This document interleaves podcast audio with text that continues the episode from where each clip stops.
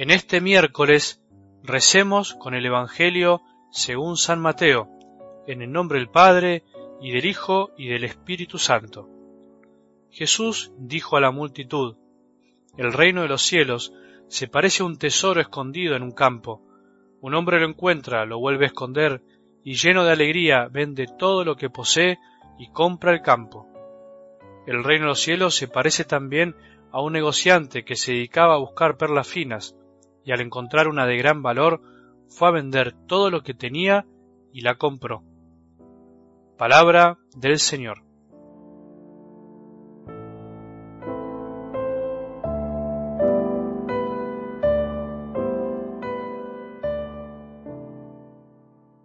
Retomando algo de la riqueza del Evangelio del domingo pasado, es lindo recordar que además de enseñarles a rezar a los discípulos, o sea, a darles una fórmula, por decirlo de alguna manera, Jesús les enseñó que debían orar con insistencia. Jamás alcanzarán las palabras para dirigirnos a nuestro Padre.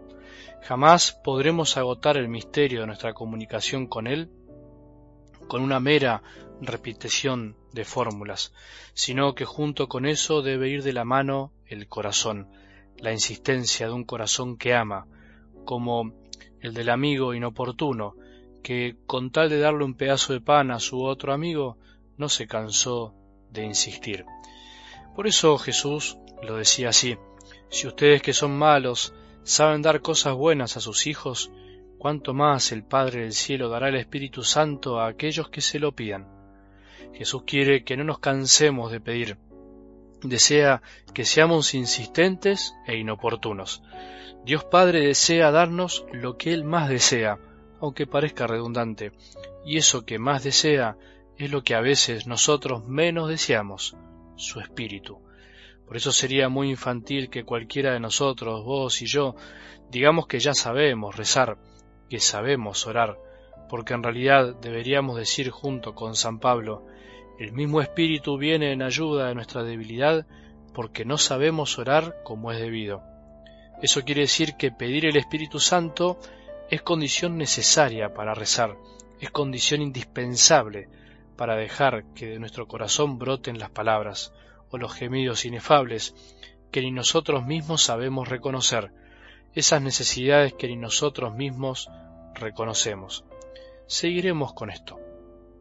Podríamos preguntarnos hoy por qué a veces Jesús no habló tan claro como uno puede esperarlo, o el porqué de las parábolas, que parecen tan sencillas a simple vista y sin embargo necesitan ser explicadas. Los discípulos en privado muchas veces le preguntaron a Jesús sobre el significado de las cosas que decía, el significado de las parábolas. Eso evidentemente quiere decir que no comprendían todo y que no todos entendían lo que Jesús quería decir. Lo mismo pasa hoy. Y vuelvo a la pregunta del principio, ¿por qué Jesús eligió ese modo de enseñar? Mientras Jesús sabía todo y sabe todo, Él prefirió no decir todo de golpe, no decir todo de una vez, para que vayamos viendo, comprendiendo de a poco y con provecho, con fruto. No estamos preparados para tanto de golpe, somos débiles, no nos da el corazón, no nos alcanza la mente y por eso Jesús a sus discípulos y a nosotros nos va llevando de a poco, como buen maestro, mostrándonos algo para atraernos, callando ciertas cosas para decírnoslas después, como vos hacés con tus hijos, como hace un maestro enseñando.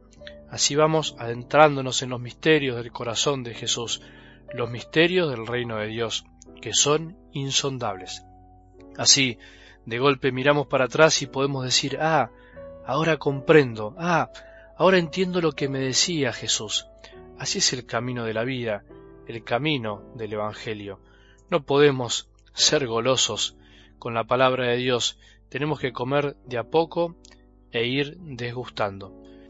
Mientras, desde algo del Evangelio de hoy, lo que podemos ir pidiendo es descubrir la riqueza y la belleza del reino de los cielos, que hoy está simbolizada en el tesoro y en la perla.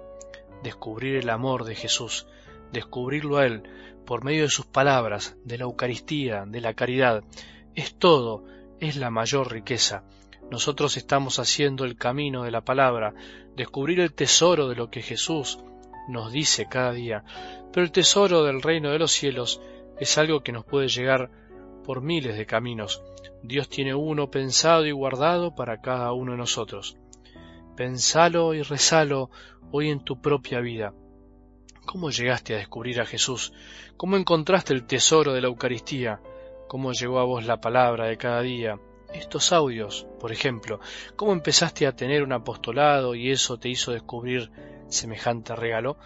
Y al mismo tiempo cada uno descubre el tesoro y la perla, el valor de Jesús y la belleza de seguirlo de diferentes maneras y en diferentes momentos de su vida.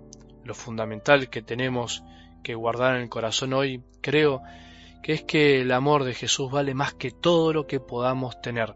El tesoro vale más que el campo en donde estaba escondido y vale más que todos los bienes del hombre que es capaz de vender todo lo que tenía. Nadie vende todo si lo que va a comprar no es mejor. Jesús es todo, es todo lo que necesitamos y anhelamos. Jesús es el tesoro que andamos buscando casi sin darnos cuenta. Jesús es el que te hizo cambiar de vida, es el único que cambió la vida de millones de personas a lo largo de la historia. Es el que te hizo entrar en ese grupo de oración, es el que te hizo entrar en ese movimiento, en ese grupo, es el que te ayuda a servir cada día. Jesús es todo. ¿Queda alguna duda?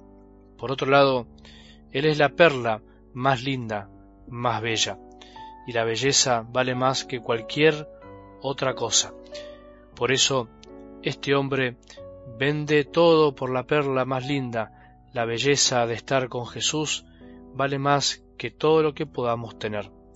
Estar con Él es lindo, hace bien, cambia la cara, cambia la mirada, cambia el corazón y eso se nota. Si todavía no andamos con una sonrisa por la vida, dándonos cuenta de que vivir es mucho más lindo de lo que imaginamos, es porque todavía no encontramos a Jesús realmente tenemos que seguir buscando. Pero no hay que desanimarse. Jesús se hace encontradizo para aquellos que lo buscan con un corazón sincero, como decía también la palabra del domingo, porque el que busca encuentra, el que llama se le abrirá, el que pide se le dará. Que tengamos un buen día y que la bendición de Dios, que es Padre misericordioso, Hijo y Espíritu Santo, descienda sobre nuestros corazones y permanezca para siempre.